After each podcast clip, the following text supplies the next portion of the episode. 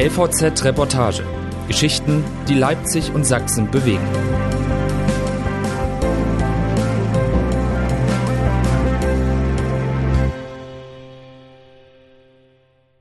Warum Dorf Chemnitz Sachsens AfD-Hochburg ist. Schon wieder. In Dorf Chemnitz holte die AfD zur Bundestagswahl ihr sachsenweit bestes Ergebnis. Vor vier Jahren schon und auch jetzt wieder. Was die Zustimmung zu der Partei so beständig macht.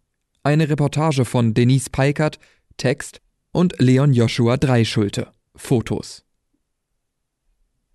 Dorf Chemnitz Gleich am Morgen nach der Bundestagswahl, noch bevor sie ihr Lädchen öffnete, hat Regina König nachgesehen, wie Dorf Chemnitz dieses Mal abgestimmt hat. Als sie die Zahlen kannte, stellte sie sich auf ein zweites 2017 ein. Damals, zur Bundestagswahl vor vier Jahren, hatte die AfD in der Gemeinde in Mittelsachsen ihr deutschlandweit bestes Ergebnis geholt und in Königsladen drängten sich Zeitungsjournalistinnen und Kameramänner aus dem ganzen Land. Was denn hier los sei, wollten sie wissen. Im September 2021 fühlte es sich im Laden von Regina König so an, als sei Sachsen in den vergangenen vier Jahren einmal im Kreis gegangen. In Dorfchemnitz losgelaufen, in Dorfchemnitz wieder angekommen.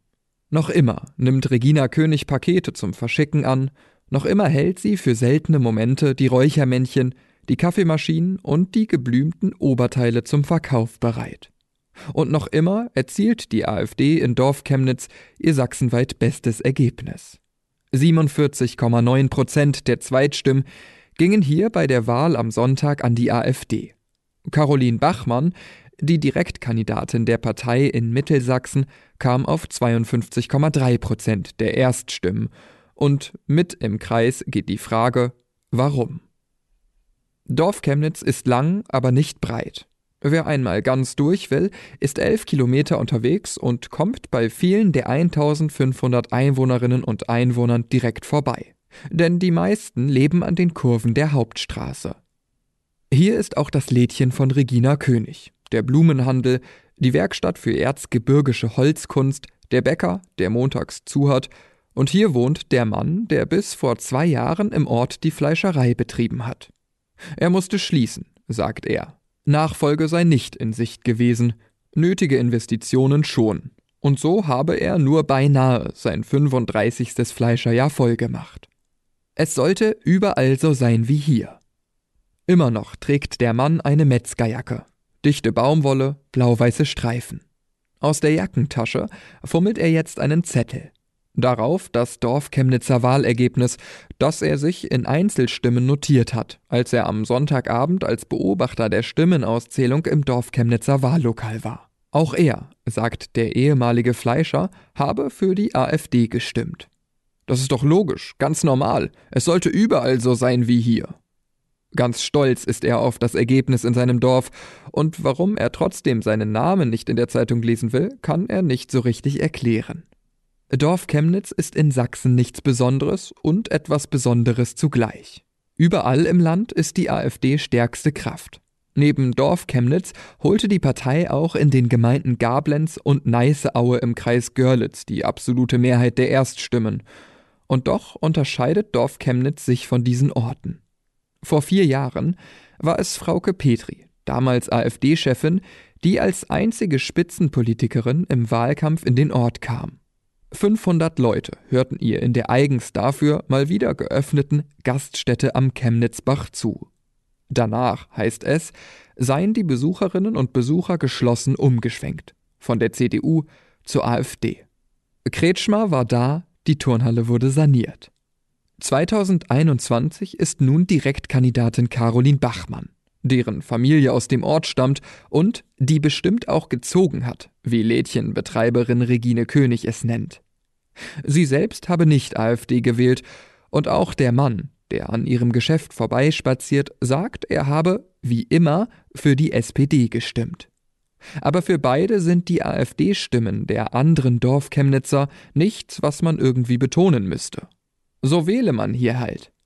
Ich kenne viele Leute, die die AfD wählen und offen darüber sprechen. Das sind ganz normale Leute, sagt der Spaziergänger auf der Hauptstraße vor Regina Königs Lädchen. Ja, Sachsen ist gewöhnt an blau gefärbte Wahlkreise, aber irgendwie macht sie doch fassungslos, diese Dorfchemnitzer Normalität. Denn 2021 ist eben gerade nicht 2017. Die sogenannte Flüchtlingskrise ist sechs Jahre her. Und seit der letzten Wahl sind nicht nur viele Zeitungsleute nach Chemnitz gekommen. Es kam zum Beispiel auch Michael Kretschmer, Ministerpräsident der CDU, der das Überallsein zu seinem Rezept gegen die AfD gemacht hat. Nach Dorf Chemnitz kam er mit dem Rad, zum Unternehmerstammtisch und im Waldhaus Wunderdorf Blockhausen auf einem der umliegenden Hügel zum internationalen Kettensägen-Schnitzwettbewerb. Das muss man ihm lassen, sagte Regina König. Der hat auch mit mir geredet und eigentlich ganz richtige Sachen gesagt, sagt der ehemalige Fleischer, der damals noch im Dienst war. Und es floss Geld nach Dorf Chemnitz, die Turnhalle wurde saniert, das Museum des alten Eisenhammers auch. Warum hat das nichts gebracht? Kretschmer kann so schnell nicht wieder gut machen, was hier jahrelang versäumt worden ist, sagt der ehemalige Fleischer. Noch etwas also, was seit 2017 einmal im Kreis gegangen ist. Die Unzufriedenheit der Leute, die der Grund sein soll, warum man hier nur AfD wählen könne.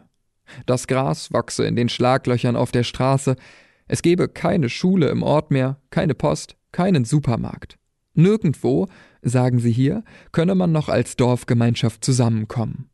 Weniger Migranten, weniger Gerede vom Klimawandel. Tatsächlich hat Dorf Chemnitz, gemessen an seiner Größe und im Vergleich mit anderen Orten, seit der Wiedervereinigung besonders viel Infrastruktur verloren.